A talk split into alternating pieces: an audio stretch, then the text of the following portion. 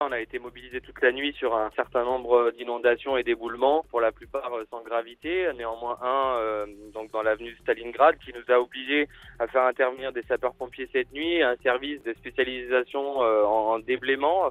on a malheureusement dû avoir la, la, décision de, de à prendre de fermer cette rue puisque les sapeurs-pompiers nous, ont conseillé vivement de le faire avec un risque d'éboulement encore accru et puis des pluies qui encore à une heure du matin cette nuit sur place était euh, assez conséquente. C'est un mur hein, qui a commencé à s'effondrer sur une grande partie de la route et puis en fait euh, le, le périmètre de sécurisation nous oblige euh, après le conseil qu'on a pris auprès des sapeurs-pompiers, euh, à sécuriser également l'immeuble qui se situe juste en face. Donc là, pour la, la mairie, on a relogé euh, six personnes sur euh, l'immeuble en, en, question. Et donc, on va essayer là d'agir au plus vite pour des travaux de sécurisation et puis surtout pour la réouverture de cette route, puisqu'on est très très conscient que c'est l'axe majeur de la vallée de Lacan. C'est un axe routier de scolaires, de gens qui vont travailler. Et, d'ailleurs, ce matin, les, les, transports scolaires, je le précise, ne sont pas assurés hein, pour les communes de Saint-Julien-Vaucance, Vaucance, Ville-Vaucance, Vanos, euh, et, le hameau de Toissieux à, Annonay. Clément Chapelle, euh, la pluie continue de tomber ce matin, euh, donc on imagine que la, vigilance est, de mise encore pour l'instant et pour les prochaines heures La vigilance est de mise, on, est